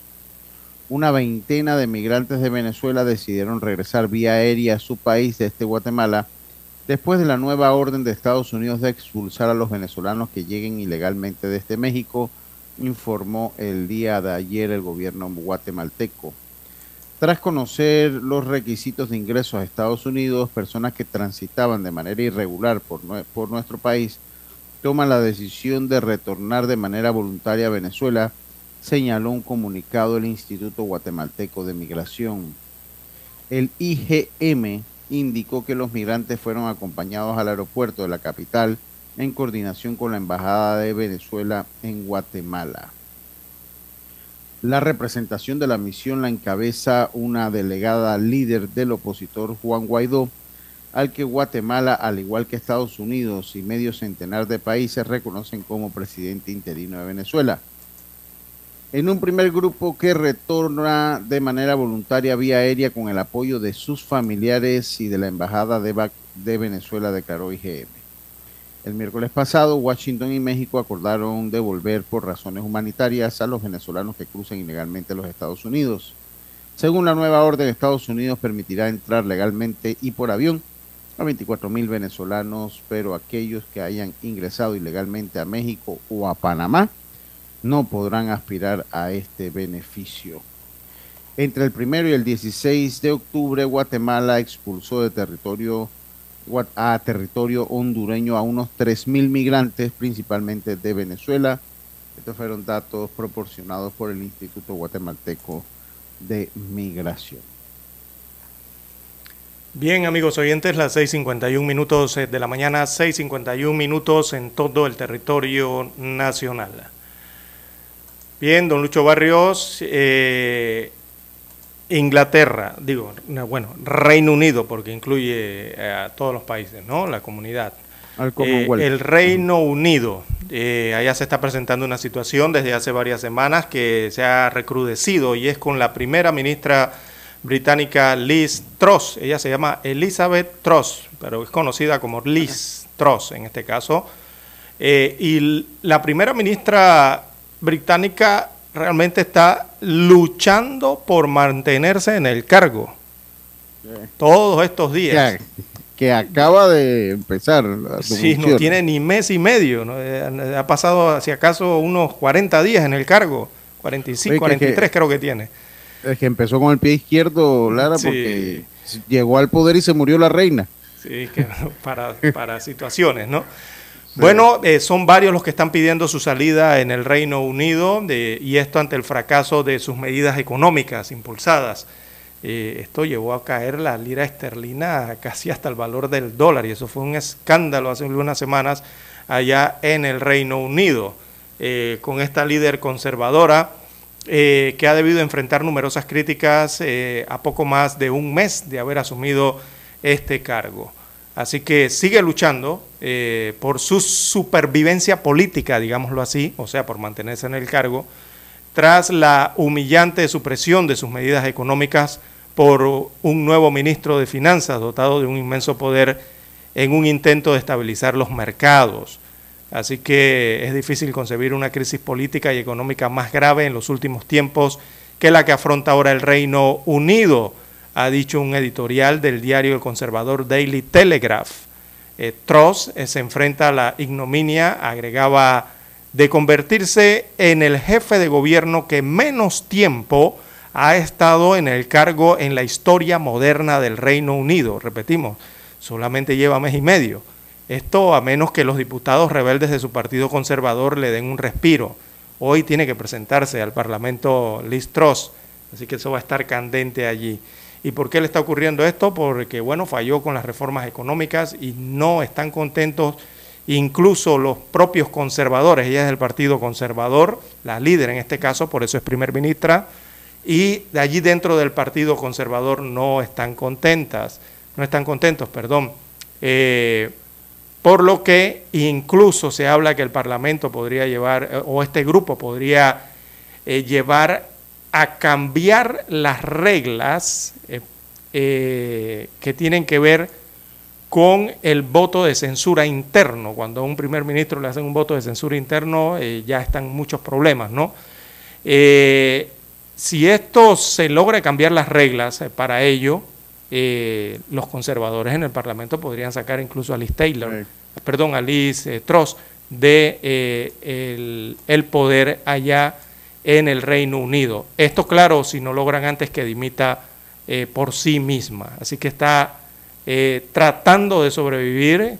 Esta líder eh, es una de las jefes de Estado que tiene la, el continente europeo. Así que está complicada la situación. Ya hay nombres de los que se están barajando. podría volver Boris Johnson es una gran pregunta porque lo han ido a consultar después que él dejó el cargo hace menos de un mes. Eh, y podría, podría, están dentro de los nombres que se están, eh, que están sonando en el Reino Unido para reemplazar a Liz Truss en el caso de que esta primera ministra británica deje el cargo. No la tiene fácil, César, ella. ¿eh? ¿Qué problemas? Muy Inclusive ha tenido diferencias ya por ese plan económico para combatir la inflación con el mismo gobierno de los Estados Unidos. Ha tenido también sus diferencias en, torno a eso, así que no la tiene fácil Listros, que ha entrado en, en un tiempo de tormenta al gobierno del Reino Unido. Así es. Bueno, varios nombres se barajan allá. Eh, recordemos que para ser ministro, bueno, tú tienes que tener eh, la mayoría dentro de, algún partido eh, en el Reino Unido. Eh, si tú te conviertes en el líder o diriges un partido político eh, a través de los votos, claro está, eso entonces te da la facultad para poder eh, ser postulado como primer ministro del Reino Unido. En este caso ella es la líder del Partido Conservador y el Partido Conservador es mayoría en el Parlamento, por eso es que es primer ministra. Bien, amigos oyentes, las 6.56 minutos de la mañana en todo el territorio nacional. ¿Qué más tenemos a nivel internacional? Sí, Gabriel Boric, presidente de Chile, pide diálogo para concretar reformas que motivaron protestas hace tres años. El 18 de octubre de 2019, protestas estudiantiles por el aumento de la tarifa del metro en Santiago derivaron en fuertes choques entre manifestantes y policías antimotines. El presidente de Chile, Gabriel Boric, llamó este martes al diálogo, día de ayer al diálogo para llevar adelante los cambios demandados en las multitudinarias manifestaciones que sacudieron el país hace tres años en reclamo de mayor igualdad social. Ha habido esfuerzos, pero todavía no concretamos las reformas que resuelven la debilidad de los derechos sociales de los chilenos y chilenas, afirmó el mandatario de, de izquierda en un mensaje en el Palacio Presidencial al conmemorarse el tercer aniversario de las revueltas. El 18 de octubre de 2019, protestas estudiantiles por el aumento de la tarifa del metro en Santiago derivaron en fuertes choques entre manifestantes y policías antimotines. Este fue el detonante de un violento estallido social en todo el país, el peor desde la dictadura de Augusto Pinochet, que, fue desde el 1973 a 1990, que rápidamente se amplió contra todo el modelo económico. Algunas de las manifestaciones contra el entonces gobierno del derechista Sebastián Piñera incluyeron ataques incendiarios al metro capitalino, saqueos y enfrentamientos con la policía en las principales ciudades. El estallido no fue una revolución anti, anticapitalista y tampoco, como han querido instar en los últimos días, fue una, hora una ola pura de delincuencia, fue una expresión de dolores y fracturas de nuestra sociedad. Eh, que la política de la cual somos partes no ha sabido interpretar ni dar respuesta, dijo Boric, un ex líder estudiantil que en el 2019 era diputado y apoyaba las manifestaciones. Las protestas que duraron varias semanas dejaron una treintena de muertos y cerca de 400 personas terminaron con heridas oculares por acciones de la policía que denunció también eh, miles de agentes que resultaron heridos al repeler las manifestaciones. Bien, las 6.59 minutos eh, de la mañana en todo el territorio nacional. Acá en América, eh, también allí cerca Chile, en Brasil, Jair Bolsonaro se disculpa por dichos sobre jóvenes eh, venezolanas y la prostitución. Dice el presidente suramericano que fueron sacados de contexto, sus palabras fueron sacadas de contexto. Así que el presidente brasileño Jair Bolsonaro se disculpó este martes por sus declaraciones sobre menores venezolanas que le habían valido acusaciones de pedofilia de parte del entorno del exmandatario izquierdista Luis Ignacio Lula Silva, su rival en las elecciones. Abro comillas, citó al mandatario brasileño. Si mis palabras, que por mala fe fueron sacadas de contexto, fueron mal interpretadas o causaron alguna incomodidad, a nuestras hermanas venezolanas, pido disculpas, cierro comilla, declaró Bolsonaro, Bolsonaro perdón, en un video difundido en las redes sociales. Así que en este video aparece junto a su esposa Michelle y María Teresa Belandría, eh, representante en Brasil del opositor venezolano Juan Guaidó, reconociendo eh, o reconocido por Bolsonaro eh, como presidente legítimo de ese país gobernado por el socialista Nicolás Maduro. Bueno, esto en medio de la batalla electoral que hay entre ambos, tanto de Bolsonaro como de Lula da Silva. Bien, las 7 en punto de la mañana, ya tenemos la conexión satélite desde Washington. Adelante, Daniel.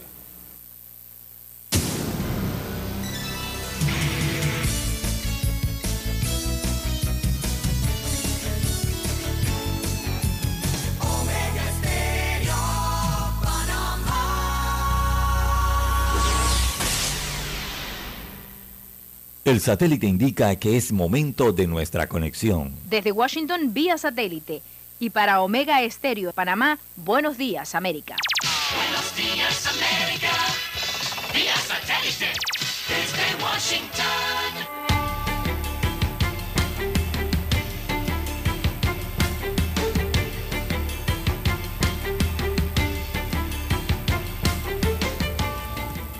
Washington les informa Yoconda Tapia. Los presidentes de Estados Unidos Joe Biden y de México Andrés Manuel López Obrador sostuvieron una conversación telefónica cuando un alto número de migrantes venezolanos llegan a la frontera entre ambos países luego del anuncio del gobierno estadounidense de una nueva norma inmigratoria para estos ciudadanos. La Casa Blanca informó que los mandatarios discutieron las labores conjuntas de gestión migratoria, incluyendo las acciones para reducir el número de individuos que cruzan ilegalmente la frontera entre Estados Unidos y México.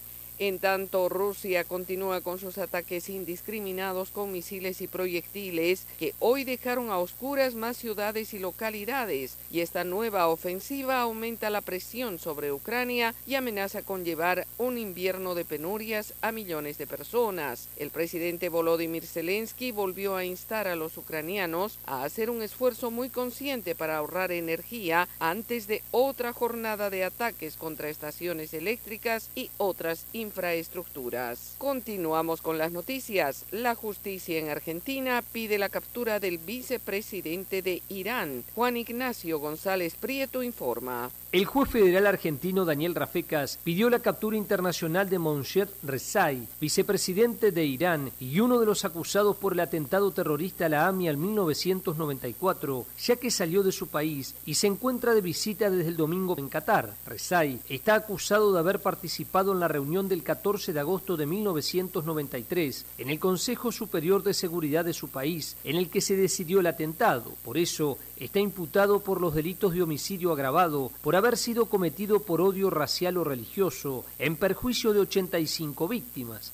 Juan Ignacio González Prieto, Buenos Aires. Y la inflación del Reino Unido se aceleró a un máximo de 40 años en septiembre y aquel rápido y constante aumento en el precio de alimentos comprimió los presupuestos familiares. Los nuevos datos muestran que la inflación volvió al pico de julio y una vez más se encuentra en el nivel más alto desde principios de 1982.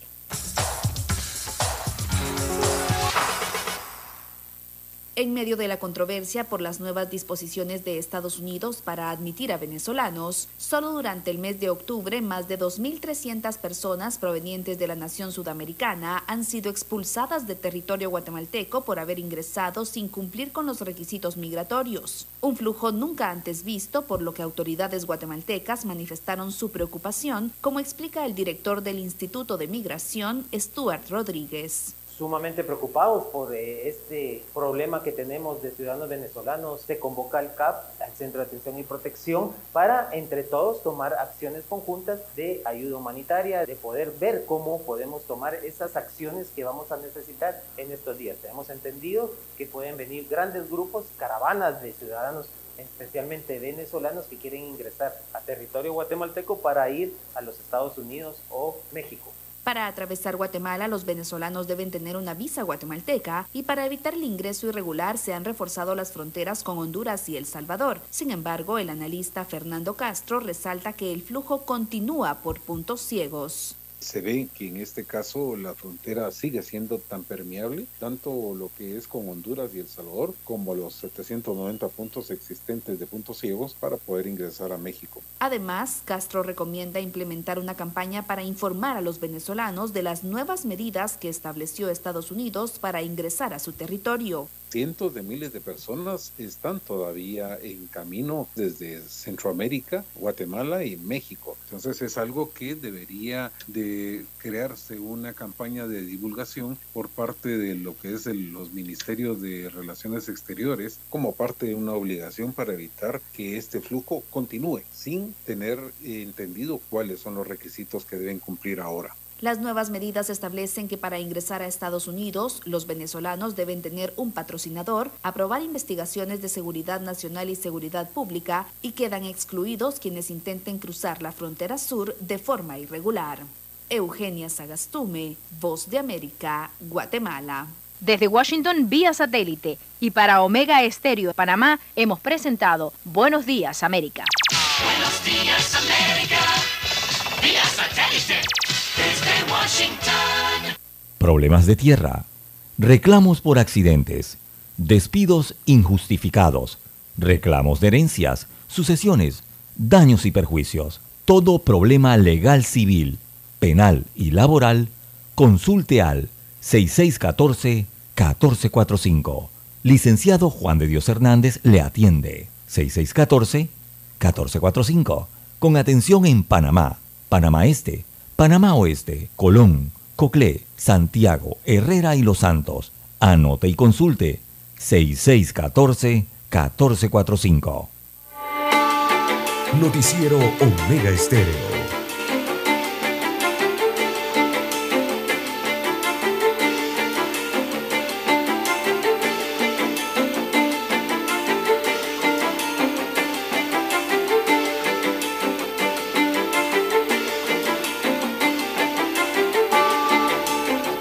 Bien, amigos oyentes, las 7.7, 7.7 minutos eh, de la mañana en todo el territorio nacional. Oiga, don Lucho, aquí en las internacionales eh, me llamó la atención, digo, ya pasaron, pero este, esta nota llama la atención, ¿ah? Eh, viene también de los servicios internacionales. Y mire lo que dice, dice, el uso frecuente de productos para alisar el cabello puede aumentar el riesgo de cáncer de útero. Y esto es un estudio que lo está revelando uno de los institutos más importantes de los Estados Unidos de América, que es el Instituto de Salud y Seguridad Ambiental, ese es el NIEHS de los Estados Unidos de América. Allí los investigadores hicieron este estudio eh, a 33.947 mujeres de distintas razas entre 35 y 74 años de edad y ese estudio duró 11 años. Imagínense usted. ¿Y qué dice el estudio? Que las mujeres que usan de forma frecuente eh, estos productos tienen dos veces y media más posibilidades de sufrir cáncer uterino. O sea, ellos se están refiriendo a los productos para alisar el cabello. Así que ese estudio relaciona esta incidencia con los llamados químicos disruptores endocrinos que contienen los alisadores de cabello. Wow. Este producto que, le- que se colocan, la- se colocan ¿no? La- regularmente las mujeres en el cabello para después hacerse las planchas, ¿no? Con, con las Sí. trenzas y todas ya, estas cosas. ya- ya también se lo colocan lo- los hombres también. Sí, también los hombres alisados. también se alisan el cabello. Entonces, destaca este estudio que eh, el uso frecuente de productos para alisar el pelo o el cabello puede aumentar el riesgo de padecer cáncer. Al menos esa es la conclusión de este estudio que apunta que las mujeres que lo utilizan de forma recurrente tienen dos veces y media más posibilidades de desarrollar un cáncer de útero que las que no lo usan o lo hacen de forma esporádica. Y este estudio demoró 11 años, lo hicieron a, 30 a casi 34 mil mujeres de diferentes razas eh, entre 35 y 74 años de edad.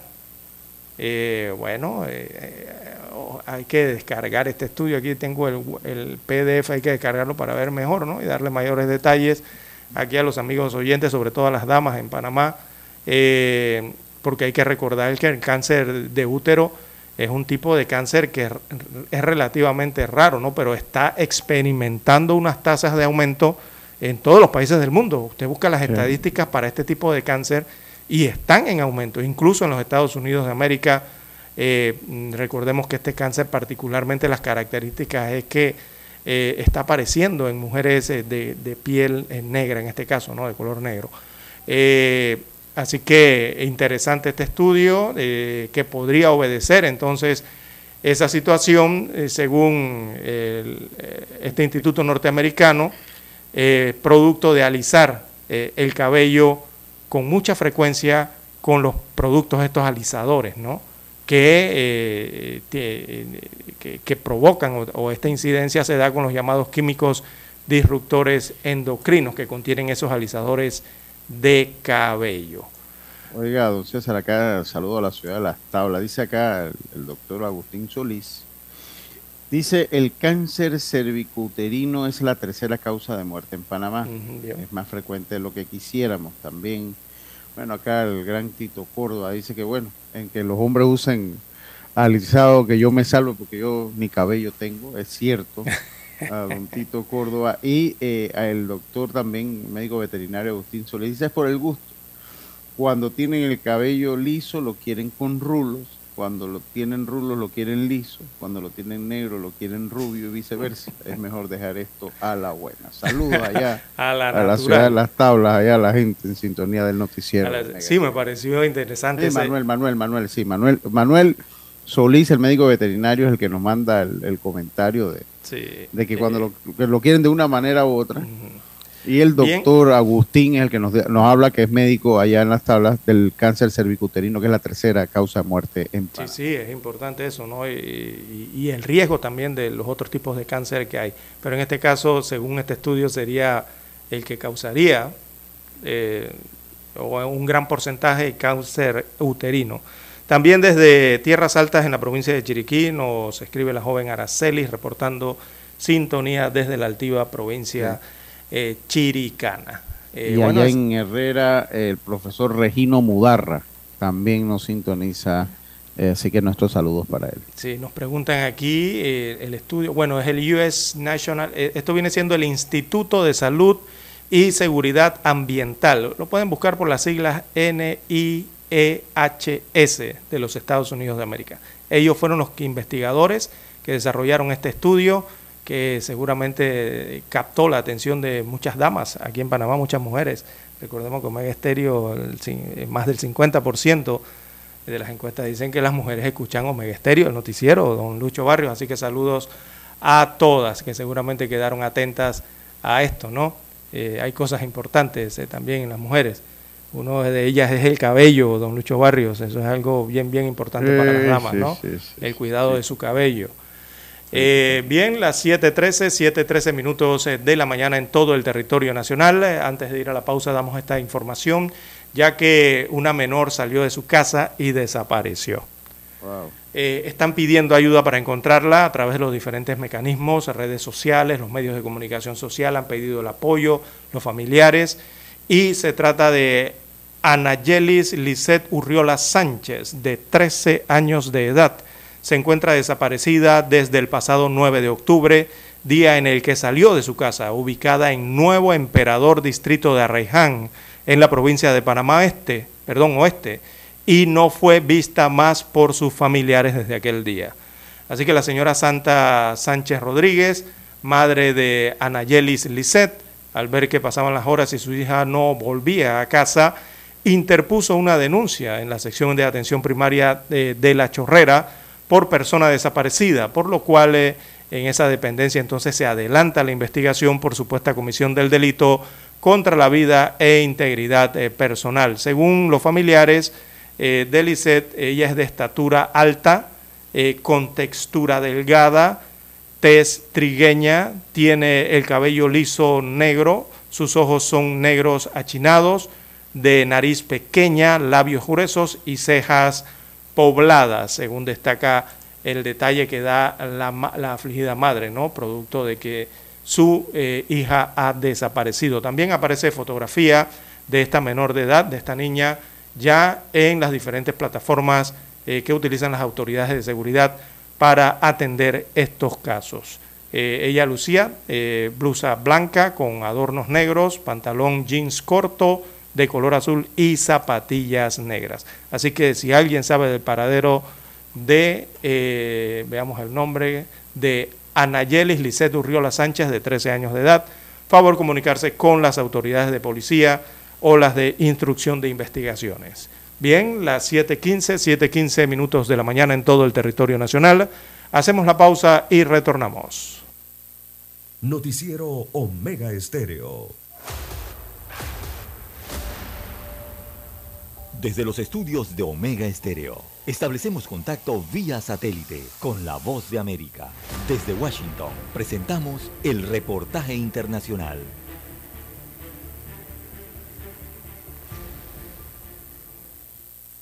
Son poco más de 6 millones de votos que dieron al expresidente Luis Ignacio Lula da Silva del Partido de los Trabajadores una ventaja en la primera vuelta sobre el actual presidente Jair Bolsonaro del Partido Liberal.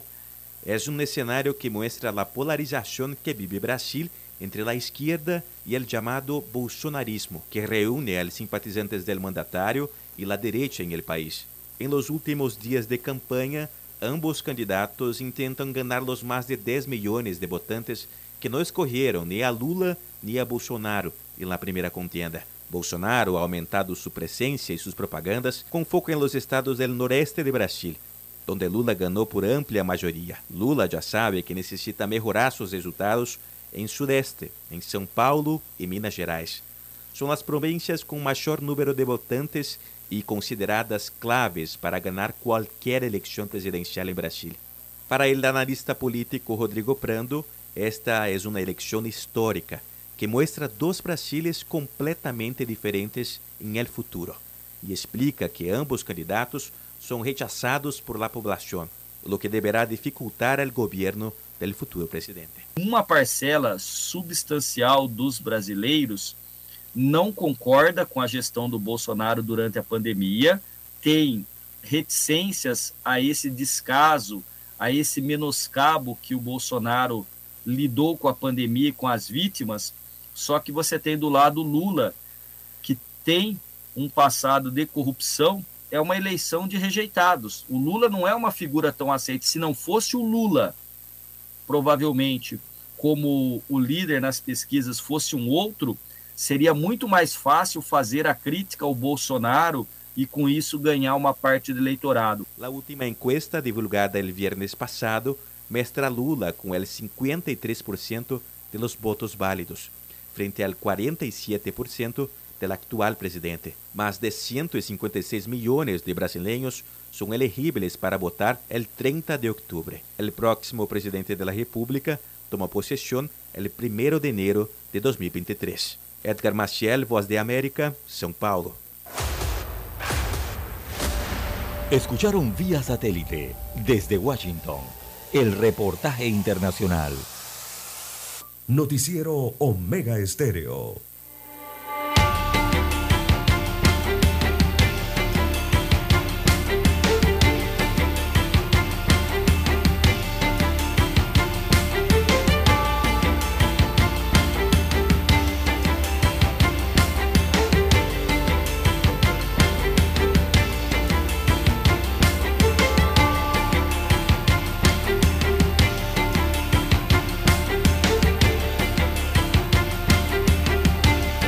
Bien, amigos Sí. oyentes, las 7:19 minutos de la mañana en todo el territorio nacional. Eh, Don Lucho Barrios me decía. Sí, 138 médicos incumplieron contrato con el Seguro Social, afirma Lau Cortés. Esta, esta noticia pues la comentamos en los titulares, unos 138 médicos que recientemente emigraron al sector privado incumplieron con el contrato que tenían con la Caja del Seguro Social. Así lo afirmó el director de la Caja, Enrique Lau Cortés, quien dijo que el incumplimiento impactó a la institución y no permite que los usuarios del sistema reciban la atención especializada que tanto necesitan. Formamos médicos para que den atención, pero prefieren irse a las clínicas privadas si no cumplen con su deber patriótico de atender al pueblo, devolviéndole a la Caja del Seguro Social los recursos que ella les dio, aseveró el jefe de la Caja. Cortés sostuvo que este escenario, ante este escenario, la institución levanta un acto administrativo y las acciones que sean necesarias para que esta decisión de los especialistas no impacte la salud de los panameños.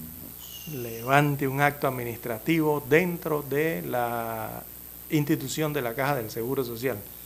¿Cómo será Sí. ese acto administrativo, don Lucho Sí, Barrios? Sería interesante conocer también el Ah, contrato. eh, Sería muy digo. interesante conocer el contrato, ¿no? Porque o- o- Ellos están eh, obligados pa- a prestar los ser- Lo que ocurre con esto es que la Caja del Seguro Social, ante la falta de especialistas y subespecialistas, abre plazas eh, eh, con recursos de la institución para que los médicos se especialicen, o sea, el seguro de la plata del presupuesto del seguro pagan eh, los estudios para la especialización de los médicos, eso lo paga la Caja del Seguro Social y lo hace a través de un contrato con eh, la finalidad de que una vez ellos se gradúen como especialistas o obtengan la especialidad, regresen a la misma caja del Seguro Social a aportar entonces en la salud, o sea, repagar ¿no? con el servicio eh, que prestan por cierta cantidad de tiempo a la institución. Así se compensa, ¿no? De que yo te, te hago, te pago Te la carrera, te pago la carrera, pero tú me compensas entonces con eh, prestar el servicio para la institución eh, según un contrato por cierta cantidad de tiempo. Eh, así es que hacen eso y logran tener mayores especialistas. Pero entonces resulta que aquí los especialistas llegan especialistas con los recursos de la Caja del Seguro Social y se van para otro lado después, pues no prestan los servicios al seguro. Se ¿Y van a trabajar a las empresas privadas o, o no trabajan eh, para lo que el contrato les establece dentro del seguro social. Entonces aquí la problemática es que si, hubiera en la caja del seguro social orden y hubiera seriedad, me refiero mediante a una supervisión adecuada, ¿verdad? Las auditorías adecuadas, el director general se sorprendería de la cantidad de recursos que se fuman de esa entidad y lo peor sin resultados, como vemos en parte de estos 138 médicos que no prestaron el servicio al Seguro Social, por lo que fueron eh, contratados. Eh, esto de actos administrativos, ya yo me imaginaré, usted se imaginará qué tipo de acto administrativo será ese, ¿no? Eso le llaman light en algunos lugares, cosas leves. Entonces, si el director del Seguro Social sabe de los 138 casos, eh, entonces que diga quiénes fueron y qué medidas se les aplicó a cada uno, porque aquí están hablando que esto ocurrió, no simplemente ocurrió, eh, ahora se está descubriendo, no, esto parece que ocurrió en varias administraciones eh, anteriores. Entonces que diga quiénes son esos médicos y qué medidas realmente se le aplicó a cada uno, que, diga qué ha hecho la Junta Asesora Médica allá dentro del Seguro Social hay una junta asesora médica, don Lucho Barrios, eh, de esa institución, ¿no? Eh, respecto al tema de la ética profesional que debe tener un médico y las consecuencias que romper esa ética o, faltar a ella eh, lleva, que diga la Junta Asesora también qué pasó allí, qué han hecho, ¿verdad? Y también don Lucho Barrios, también que diga qué investigación especial eh, se ha llevado a cabo por la Dirección Nacional de Servicios y Prestaciones Médicas eh, de la Caja del Seguro Social, que es la que lleva a, los médicos, ¿no? Es la que lleva el, eh, el ordenamiento de los médicos allí, que han hecho al respecto. Y repito, que, que dé los detalles de los resultados y sobre todo las sanciones específicas para estos casos, porque si este anuncio no hace esto, realmente esto quedaría como otra situación más o otro show más, quién sabe, para desviar atención, eh, como ya tienen acostumbrada a la población de este país. Entonces, acá me llega, mire el mensaje que me llega interesante del César. Eh, por lo que entiendo, es un médico, porque la verdad que no, no me da el nombre, dice que digan la verdad cómo es. Así mismo es. ¿Cuánto gana un médico? esto dice, entiendo que es un médico que me lo manda. Dice, ¿cuánto gana un médico subespecialista en la caja del Seguro Social? Después de seis años de medicina, dos de internado y cuatro de especialidad y uno año de subespecialidad, se paga 898 dólares por quincena. Eh, eh, así que bueno, eso es lo que me envían acá. Entiendo que es un médico especialista el que me lo envía porque no tengo el nombre. 898 dólares por quincena. bueno, yo creo que ese debería ser simplemente el salario adicional por eh, la subespecialidad, porque como médico debe, debe ganar más, como médico de la, de la caja del Seguro Social, eso es, lógico allí. Eh, digo, aquí hay que dar más detalles sobre esta situación, de don Lucho Barrios, porque se está involucrando, me parece a mí, a administraciones anteriores, porque si no habría que preguntarle a Guillermo Sáenz Llorens qué fue lo que pasó, o a Rubén Darío López, qué fue lo que pasó durante su gestión, o a Stevenson Girón, o a Alfredo Martís, eh, o a la administración fugaz de Julio Ballarini, ¿qué pasó? si están hablando de 138 especialistas que hace varios años no han brindado los servicios a la institución. Eh, y en adición, el director Lao Cortés eh, sabe esto. Y, y si ya lo sabe, la pregunta es si ya los habrá llamado a capítulo, ¿no?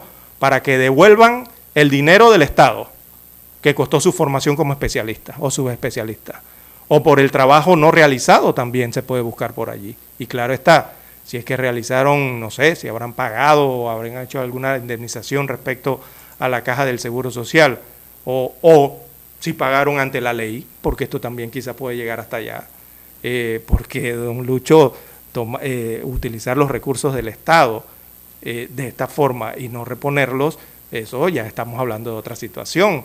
Entonces allí hay muchas cosas que hacer. Eh, en este caso de los 138 médicos. La pregunta es, ¿se hará?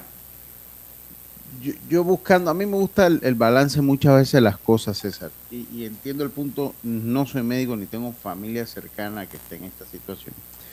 Pero también, vuelvo, insisto, a mí me gustaría conocer el contrato. Yo creo que el contrato sería interesante conocerlo, porque pues los contratos deben tener, sobre todo en este tipo, a pesar porque cuando una empresa le paga a usted y la, carrera, usted adquiere un compromiso con esa empresa, pero no significa que usted firme una cláusula de esclavitud. ¿Me explico?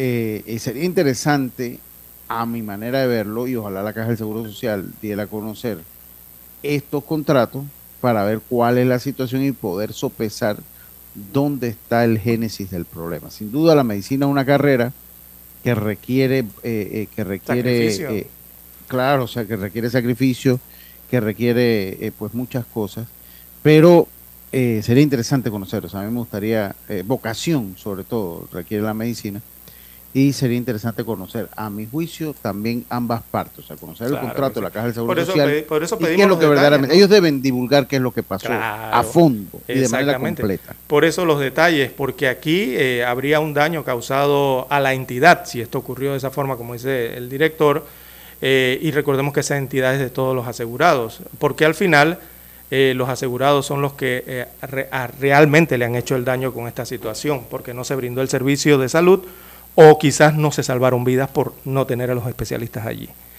Bien, eh, no tenemos tiempo para más, don Lucho Barrios. Hay que entregar la emisión informativa para hoy. En el control maestro nos acompañó Daniel Araúz.